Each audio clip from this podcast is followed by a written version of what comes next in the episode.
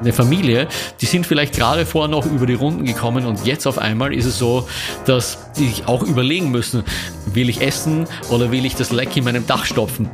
Jeder sollte die Möglichkeit haben, ein gesundes Leben zu leben. Kein Kind sollte hungrig zu Bett gehen. Es ist möglich und es ist auch möglich, das wirklich zu ändern.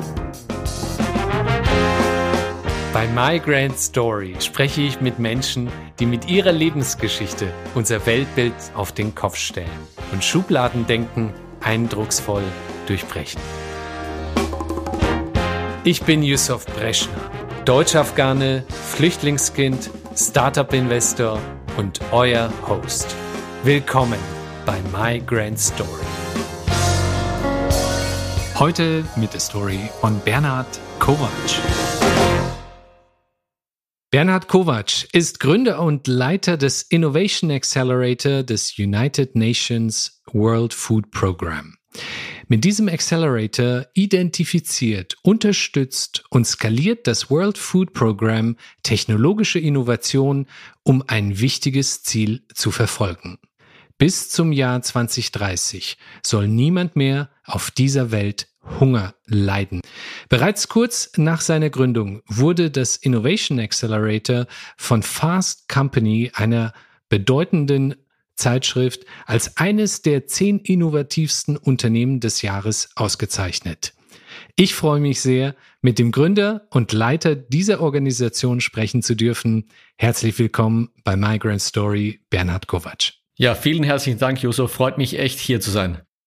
Aufgewachsen bist du in der Steiermark im schönen Österreich. Wolltest du schon immer die Welt verändern, auch als Kind? Oh, das ist eine schwierige Frage. ähm, ich glaube nein. Ähm, also ich, also ich meine, ich glaube, mich hat immer schon Impact interessiert und ich habe gerne auch Dinge gemacht, die sehr viel Impact hatten. Aber so, ich, ich glaube, als Kind äh, weiß man auch gar nicht, wie man das damit umgeht. Selbst als ich dann studiert habe und so weiter. Also es ist äh, in diesen Bereich zu kommen, ist, glaube ich, auch etwas, das muss man überhaupt erstmal schaffen oder die Wege dorthin finden. Hm. Hast du denn einen Berufswunsch gehabt als Kind? Also ich glaube, als äh, ursprünglich wollte ich, glaube ich, mal Tischler werden. Äh, irgendwann mal dann, glaube ich, vielleicht sogar Pianist, aber dann habe ich äh, Wirtschaft studiert. Also so geht's dann. Okay. das heißt, du hast eine frühe musikalische Erziehung genießen dürfen und hast auch schon das Klavier gespielt. Ja, ja, genau. Ich habe Klavier, Saxophon gespielt und so weiter. Aber tatsächlich, also ich mache das auch immer noch gerne, aber bin auch ganz froh, dass ich das jetzt äh, nicht als Karriereweg äh, mhm. weiterverfolgt habe. Mhm. Du hast BWL studiert, internationales Management, bist auch in Paris gewesen, hast in Wien studiert, lebst heute in München. Du warst auch in Rom, hast dort äh, beim World Food Program vor Ort in Rom gearbeitet. Also ein sehr internationaler Kontext, der eben sich auch widerspiegelt in deinem Studiengang. Was sind denn deiner Meinung nach die größten Unterschiede zwischen Österreichern und Deutschen? Tatsächlich, ich würde sagen, Spannend ist oftmals, dass, äh, glaube ich, als Österreicher wir so als mit einem Bonus daherkommen, so im Sinne so, wir sind so die kleinen, das kleine Land, wir sind die so, so niedlich und nicht ernst zu nehmen. Und ich glaube, das kommt uns auch international als Branding im Marketing, glaube ich, sehr zugute. Oftmals erinnern sich Leute halt so an Mozart oder Arnold Schwarzenegger. Äh, mhm. Und ich glaube, das ist so das Image, mit dem wir durch die Welt laufen. Ja. Was mir zumindest immer auffällt, ist, wann immer ich mit Österreichern sprechen darf oder in irgendeiner Form zu tun habe, sie sind sehr viel höflicher. Also eine sehr zuvorkommende Art. Würdest du das auch so unterstreichen? Also höflich auf jeden Fall äh, und ich glaube, ich würde auch sagen, vielleicht nicht, vielleicht ein bisschen indirekter. Ja? Also so im, mhm. äh, im Sinne von, man drückt sich durch mehr Fragen, äh, mehr Konjunktive aus. Genauso wie das Pünktlichsein gibt es in Österreich zwar auch, aber ich glaube, es ist nicht ganz so streng wie in Deutschland. Hm. Ja. Du hast nach deinem Studium lange Zeit auch als äh, Strategieberater bei der Boston Consulting Group gearbeitet, dich dann aber irgendwann mal entschieden, beim World Food Program die Träger des Friedensnobelpreises 2020 sind, zu arbeiten. Wie kommt man überhaupt in eine solche Welt hinein als BWLer? Ich habe dieses Thema Impact immer schon in mir gehabt, also und sowohl jetzt im Sinne von Business Impact als auch äh, Social Impact. Und während meiner Zeit bei der Boss Consulting Group, also ich habe sehr viel neue Geschäftskonzepte, neue Unternehmen aufgebaut, also für Großkunden, also in Technologiekonzerne, Industriekonzerne und so weiter. Und tatsächlich das BCG unterstützt mehrere äh, UN-Organisationen, also globale NGOs auch pro bono. Und einer davon war tatsächlich auch das World Food Program. Da dachte ich mir, hm, das ist ja spannend, das schaue ich mir mal an. Und ich habe dann eine Stellenausschreibung gefunden, bin dann auf ein Jahr Sabbatical gegangen und während des Sabbaticals habe ich auf eine Stelle beworben, zum World Food Program gegangen und habe dort die interne Unternehmensberatung aufgebaut. Mhm. Und am Ende hat es mir dann so gut gefallen, dass ich dann nicht mehr zurückgekommen bin. Bei den Worten Innovation und UNO denken ja viele zunächst an einen Gegensatz. Zu riesig ist diese Organisation, zu bürokratisch, zu starr die Strukturen. Zumindest wird das den Vereinten Nationen immer nachgesagt. Wie kann gerade dieses World Food Program weltweite Innovation herbeiführen? UNO ist nicht gleich UNO. In den Medien kommt es oftmals nur vor, die UNO liefert Essen in der Ukraine, in Afghanistan, im Jemen oder in Venezuela. Also das heißt, weltweit, wo die UNO das macht, ist es das World Food Program. Ähm, und jetzt als Organisation ist es auch also in Wirklichkeit ein, ein groß Logistikkonzern, historisch gesehen. Äh, jetzt letztes Jahr hat das World Food Program in Summe 128 Millionen Menschen ernährt in 120 Ländern. Ähm, und das ist jetzt alles von der klassischen Nothilfe, also quasi Essen liefern, Bargeld und Gutscheine, aber auch nachhaltige Hilfe, also Arbeit mit Kleinbauern, die Mutter- und Kindernährungsprogramme. Die Mitarbeiter per se sind alle sehr offen für Innovationen, wollen neue Dinge machen, weil man, es ist quasi eine Voraussetzung, damit der Job funktioniert. Natürlich, ähm, es ist eine UNO-Organisation, das heißt, es gibt quasi Länder, die in einem Aufsichtsrat sitzen und so weiter. Das heißt, es gibt schon politischere Themen, die da auch dabei sind und Dinge, die durchaus mal kritischer beäugt werden. Hm. Als Berater hast du ja ein sehr, sehr breites Spektrum an unterschiedlichsten Organisationen gesehen.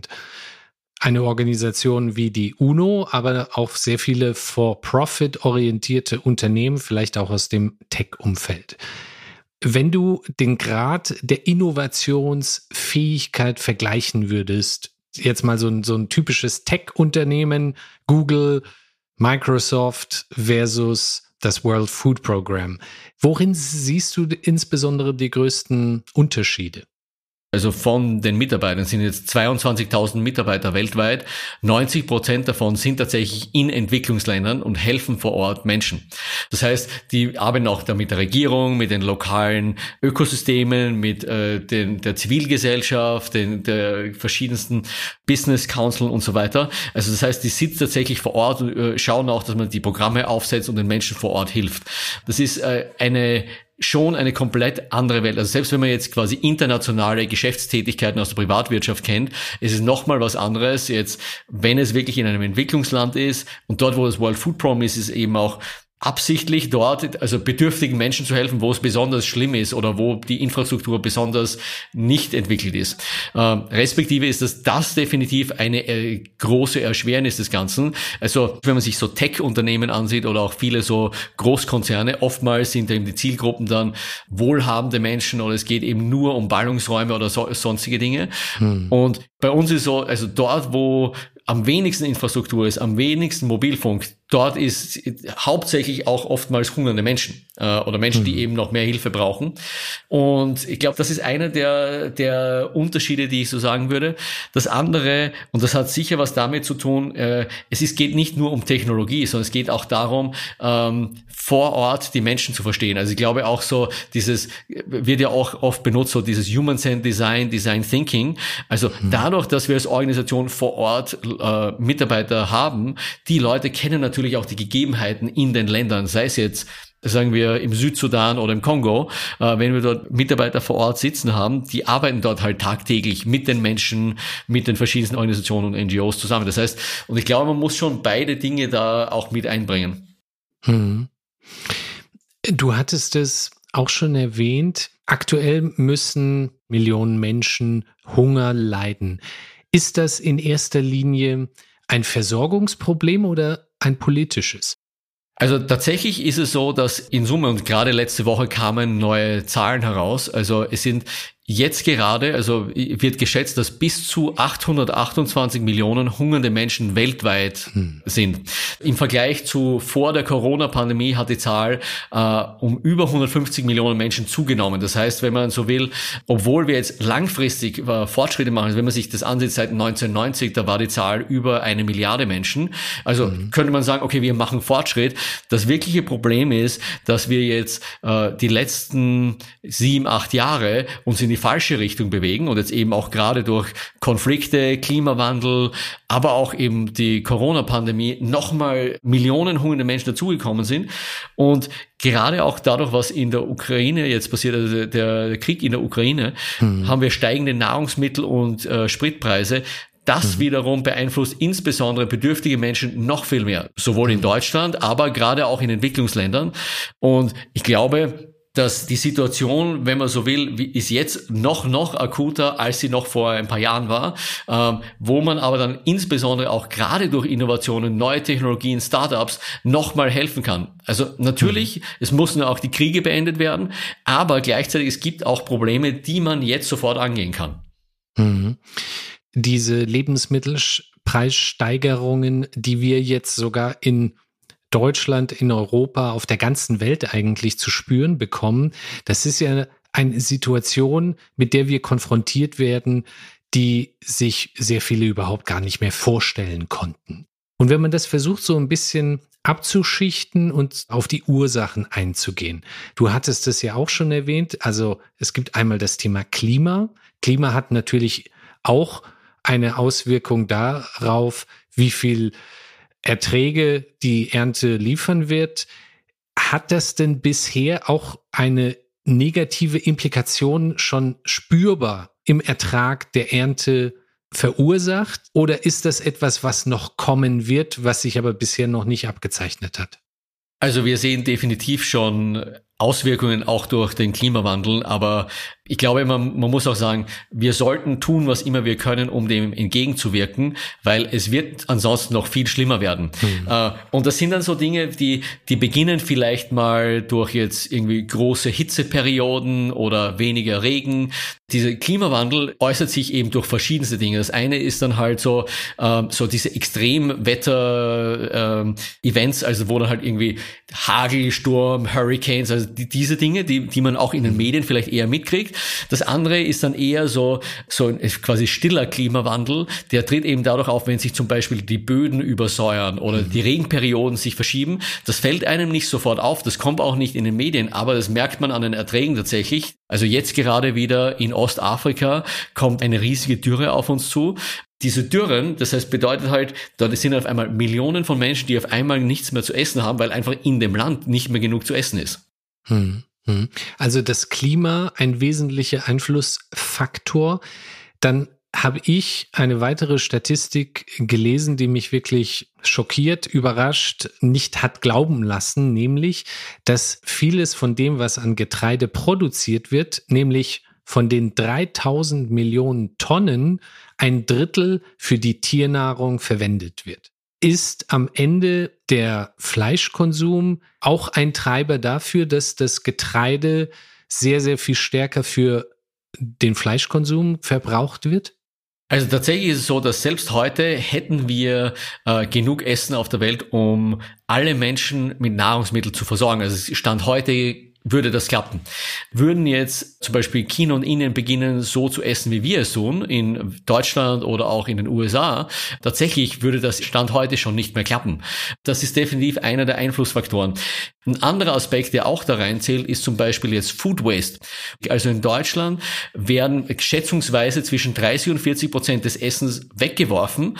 Es kennt jetzt jeder, der im, äh, im Kühlschrank etwas liegen hat und man denkt sich, oh je, äh, das habe ich komplett vergessen. Hm. Äh, das gleiche passiert aber auch in Entwicklungsländern. In Entwicklungsländern sind es aber eher, was sich Nachernteverluste nennt. Also es ist quasi Getreide, das zum Beispiel im Feld liegt, das dann auch niemals in die Nahrungsmittelkette kommt, sondern zum Beispiel verdirbt oder dann eben nicht richtig gelagert wird und sind auch 40 mhm. bis 50 Prozent in verschiedensten Entwicklungsländern. Man muss sich das nur vor Augen halten, also das ganze Essen, das dort weggeworfen wird.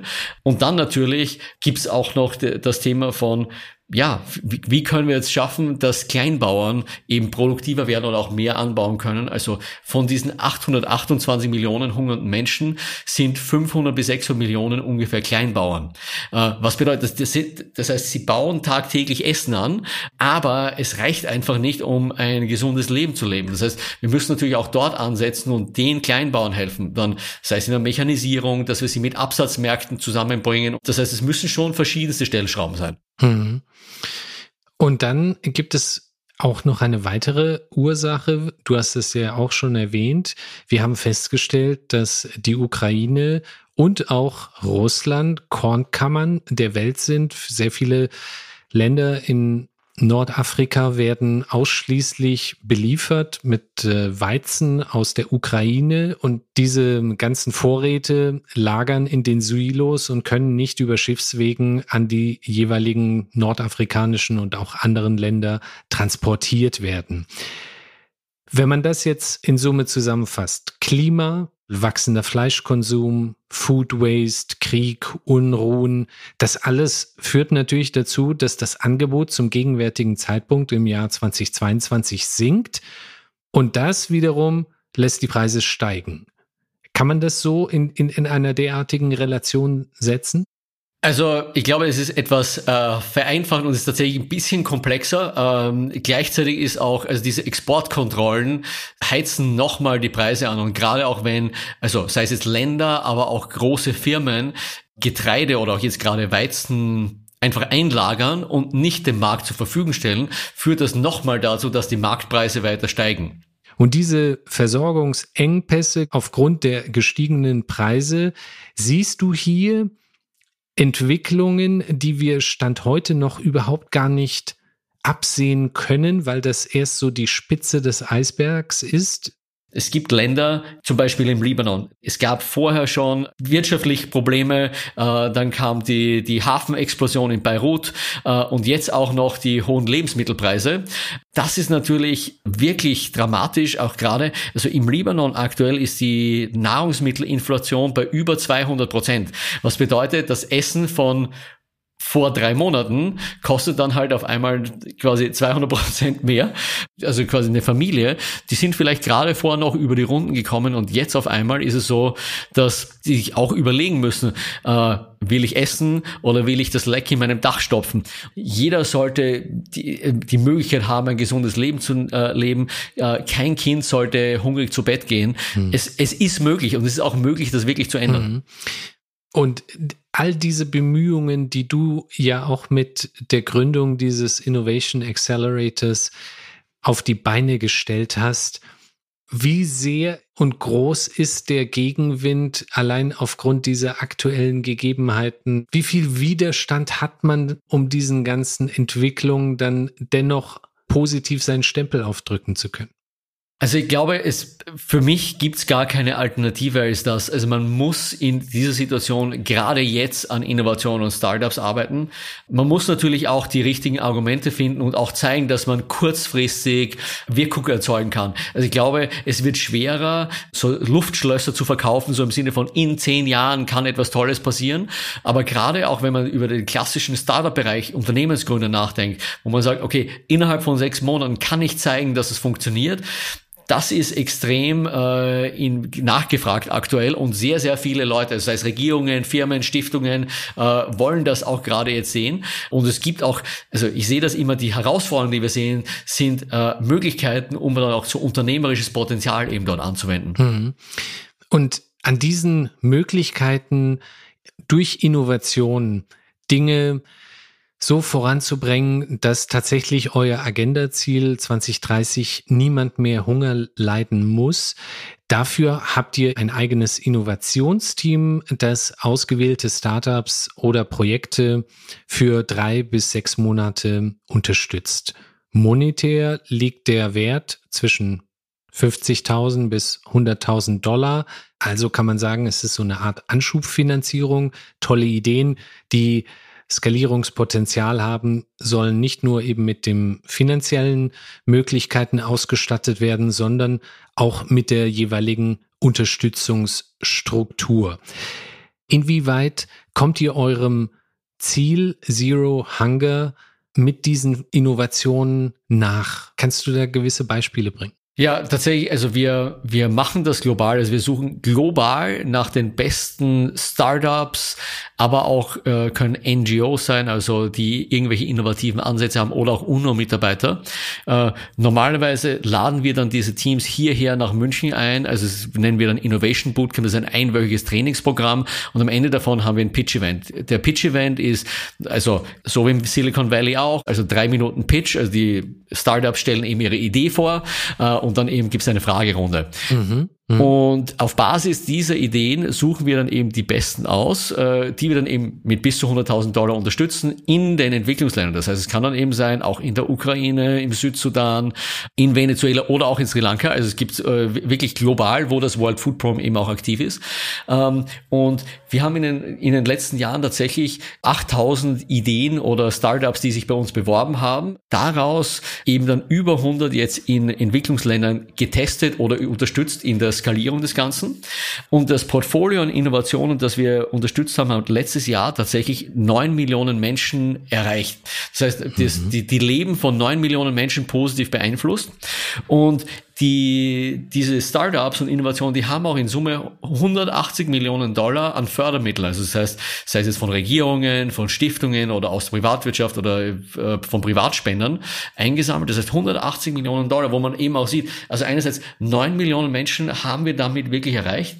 Und das ist etwas, wo, wo wir eben auch nur zeigen wollen, dass vielleicht ein Pilot von einem Startup ist vielleicht mal mit 100 Leuten oder mit 10.000 Leuten oder Kunden. Mhm. Und Natürlich, das Ziel ist immer größer. Das heißt, wir versuchen natürlich, äh, da auch noch ähm, mehr äh, Menschen zu erreichen. Also es sind dann halt unterschiedliche Startups, die wir dann auch unterstützen, gerade im Bereich, also sei es jetzt der Nothilfe, aber auch mhm. im äh, der nachhaltigen Hilfe, also sei es mit Schulmahlzeitenprogrammen oder auch äh, zum Beispiel ähm, äh, Ernährungssysteme eben effizienter und effektiver zu machen. 180 mhm. Millionen haben diese Unternehmen auch an Folgefinanzierung erhalten, so habe ich das verstanden. Genau. Wie würdest du sagen, ist das Ökosystem rein um die ganzen Finanzierungsmöglichkeiten? Also im typischen Venture-Umfeld gibt es ja wirklich hinsichtlich jeder Phase von ganz frühes Pflänzchen bis Scale-up gibt es unterschiedlichste Akteure, die finanzielle Möglichkeiten zur Verfügung stellen.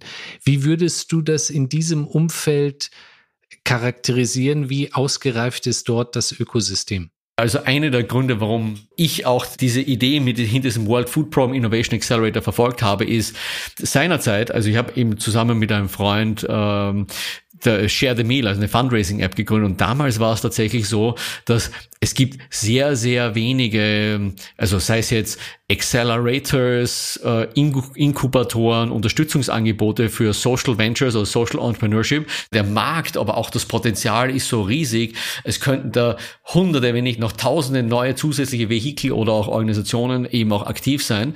Also gerade wenn man sich den Bereich des For-Profit Ventures, äh, Startup Accelerators ansieht, da gibt's massig Support. Aber gerade der in dem Social Impact Bereich ist das etwas, was noch ich würde immer noch sagen, immer noch in den Kinderschuhen steckt. Also, obwohl es mhm. viel, viel mehr gibt jetzt als vor fünf Jahren.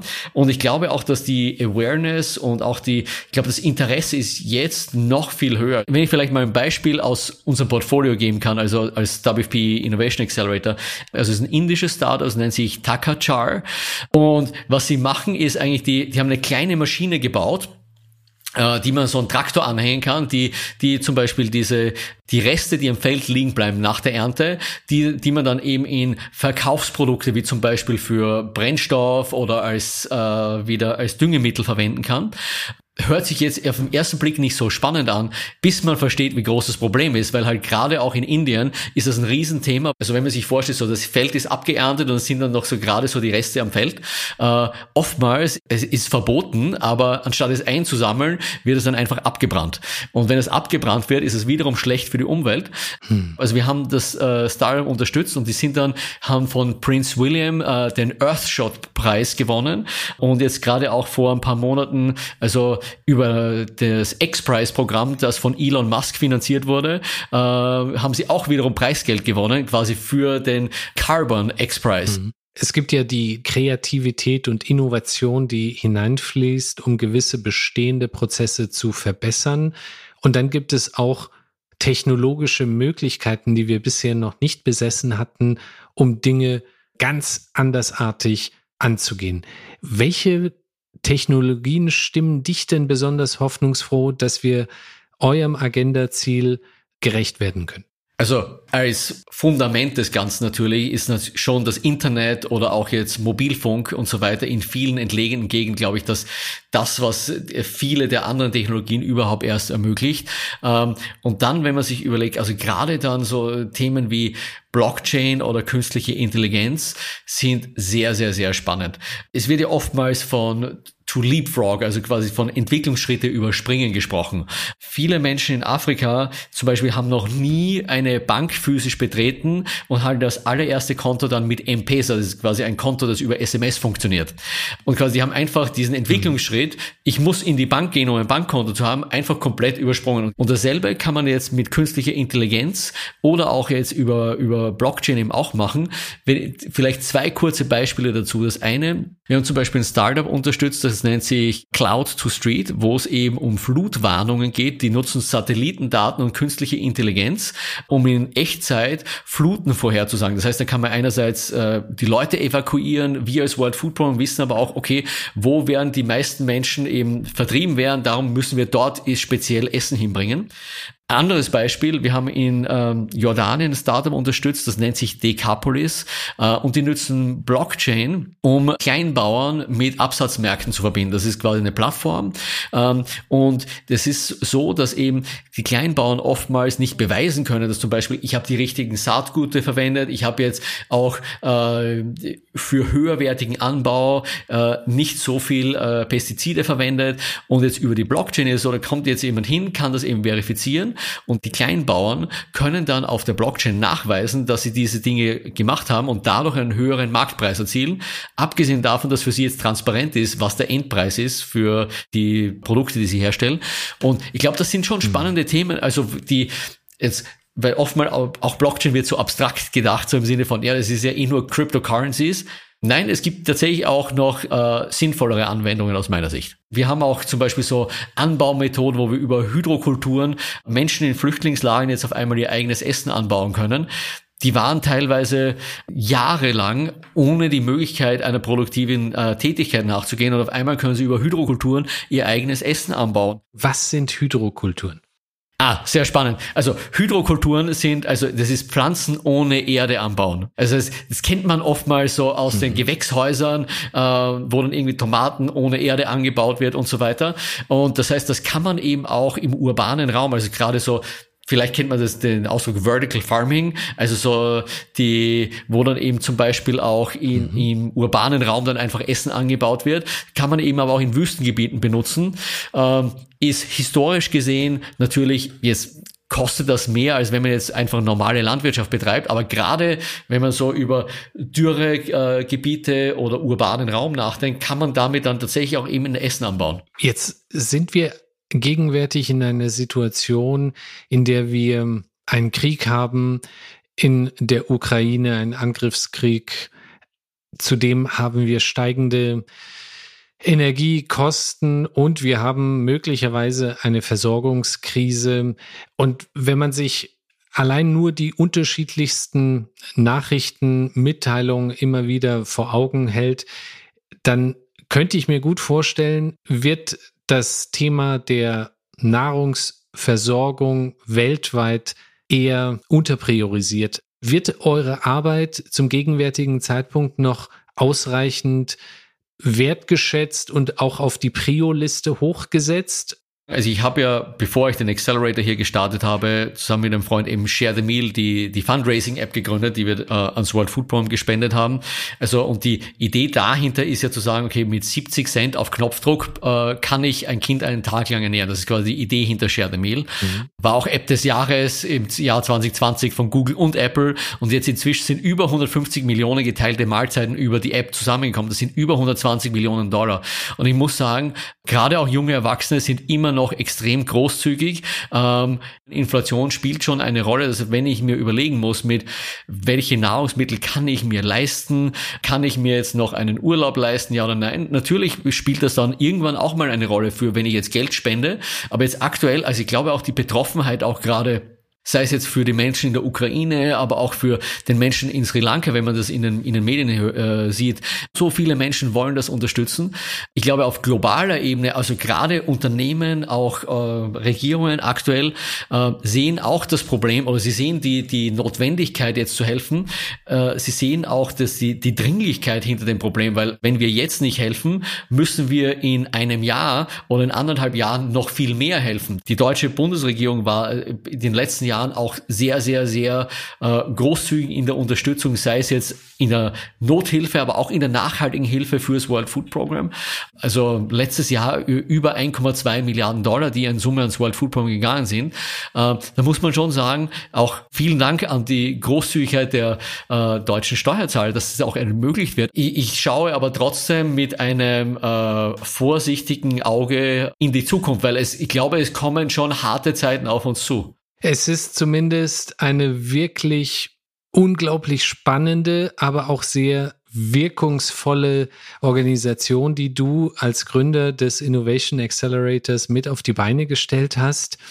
Gibt es denn etwas, was du den HörerInnen von Migrant Story mitgeben möchtest, was sie denn tun können, damit wir dem Ziel 2030 keinen Hunger mehr auf der Welt zu haben, gerecht werden zu können? Also ich glaube, wenn die Zuhörerinnen äh, sich jetzt denken, so wie, was kann ich jetzt machen? Also ich glaube, mein Rat ist immer, mit etwas beginnen, das man einfach in sein Leben mit aufnimmt. Also sei es jetzt irgendwie kleine Verhaltensänderungen, sei es mal aktiv zu versuchen, weniger Essen wegzuwerfen oder aktiv zum Beispiel jetzt äh, in seinem Einkauf darauf zu achten, was kaufe ich jetzt ein, mit welchen Standards wurde das produziert und so weiter.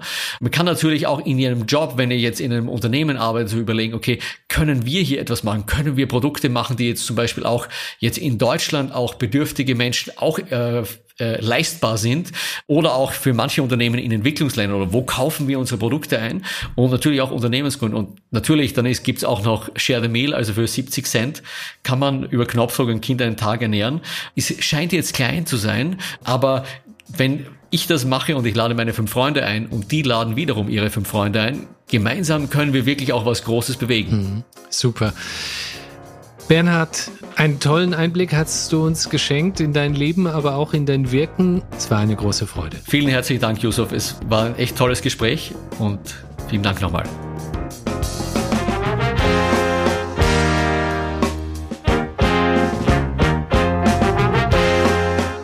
Liebe HörerInnen von Migrant Story, wir brauchen eure Unterstützung, denn wir benötigen eure Bewertung oder besser noch einen Kommentar in eurer Podcast-App wie zum Beispiel Apple Podcasts, aber es gibt noch sehr viele weitere Podcast-Apps. So könnt ihr unser gemeinnütziges Projekt unterstützen, bekannter zu werden. Auf migrantstory.org könnt ihr euch außerdem für unseren Newsletter eintragen und regelmäßig neue, inspirierende Lebensgeschichten entdecken.